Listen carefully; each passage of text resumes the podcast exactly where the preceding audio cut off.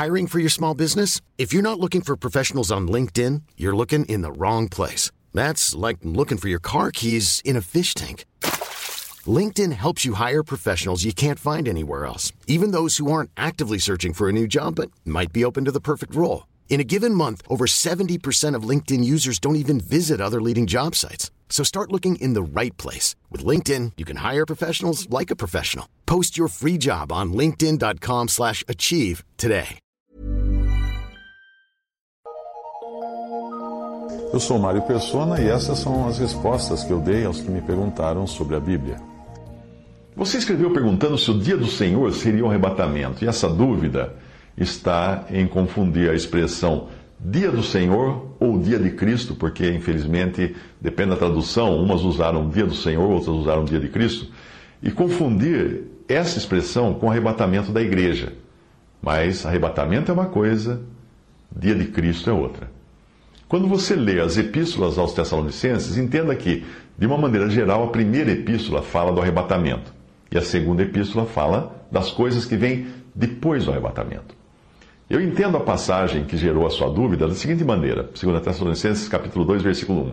Ali diz assim: Ora, irmãos, rogamo-vos pela vinda de nosso Senhor Jesus Cristo e pela nossa reunião com Ele.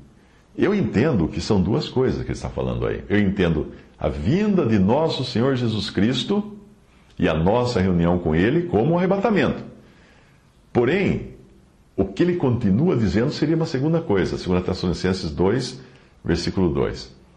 Que não vos movais facilmente do vosso entendimento, nem vos perturbeis, quer por espírito, quer por palavra, quer por epístola, como de nós, como se o dia de Cristo, ou dia do Senhor, em algumas traduções, estivesse já perto.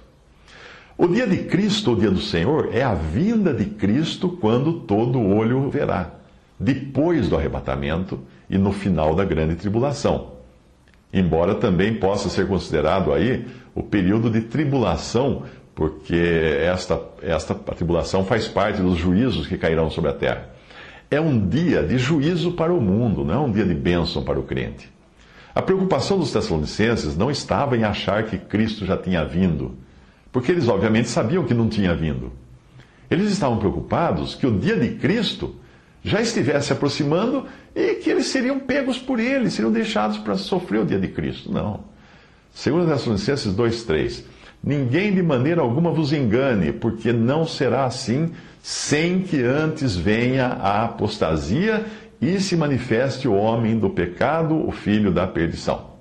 Eles não poderiam estar vivendo o dia de Cristo e nem deviam pensar que este dia já tivesse chegado, porque o apóstolo explica que algo devia acontecer antes. Primeiro, apostasia, que é o abandono generalizado da verdade do cristianismo e a rejeição à fé cristã, de uma maneira geral.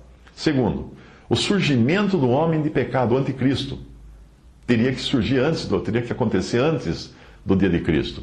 Portanto, antes que venha o dia de Cristo, ou o dia do Senhor, em outras traduções, que é um dia de juízo para o mundo, deve vir antes a apostasia e antes deve ser manifestado o homem do pecado. Fazendo uma paráfrase do que o apóstolo está dizendo, eu entenderia assim: Ora, irmãos, peço a vocês, tendo em vista que a vinda de nosso Senhor Jesus Cristo e a nossa reunião com Ele, que não se deixem abalar facilmente daquilo que vocês já tinham entendido, seja por palavra ou por carta, supostamente vinda de nós como se o dia de Cristo já estivesse em andamento. Não se deixe enganar, porque o dia de Cristo não virá sem que antes venha o abandono da verdade e se manifeste o homem do pecado. Perceba que em 1 Tessalonicenses o apóstolo faz uma distinção clara entre o dia do Senhor e a vinda do Senhor, para os seus, para os que são seus. 1 Tessalonicenses 4, de 13 a 18, é a descrição do arrebatamento da igreja, que é uma bênção, acompanhada de um prêmio para os crentes. Veja, 1 Tessalonicenses 4, de 13 a 18. Porém, 1 Tessalonicenses 5, de 1 a 4, ele dá um contraste, ou seja, é o dia do Senhor, que pegará de surpresa como ladrão, que será, será uma surpresa como ladrão, aqueles para os quais a vinda do Senhor terá um caráter assim, de, de ladrão, já que eles perderão tudo com isso. A exortação aqui é para não vivermos nesse estado de torpor como aqueles que serão pegos de surpresa, como num assalto, que serão os incrédulos depois.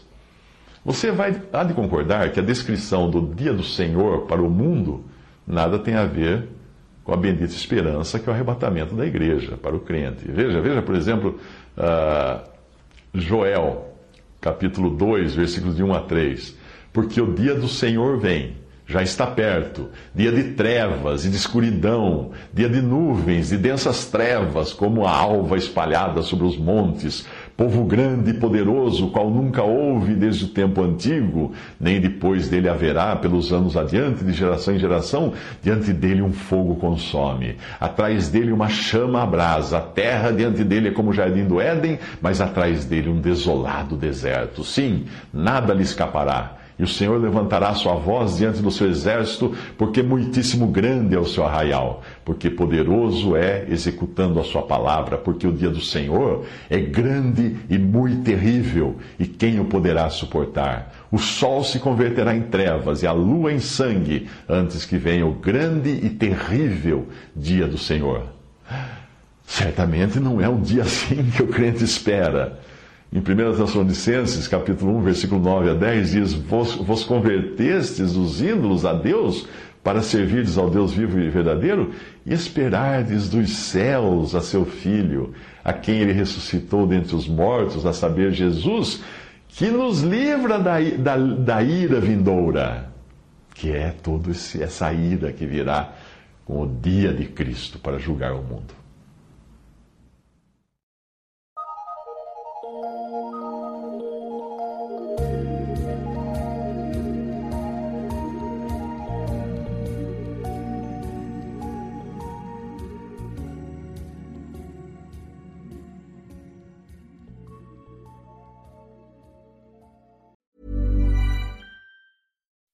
When you make decisions for your company, you look for the no brainers. If you have a lot of mailing to do, stamps.com is the ultimate no brainer. Use the stamps.com mobile app to mail everything you need to keep your business running with up to 89% off USPS and UPS. Make the same no brainer decision as over 1 million other businesses with stamps.com. Use code PROGRAM for a special offer. That's stamps.com code PROGRAM.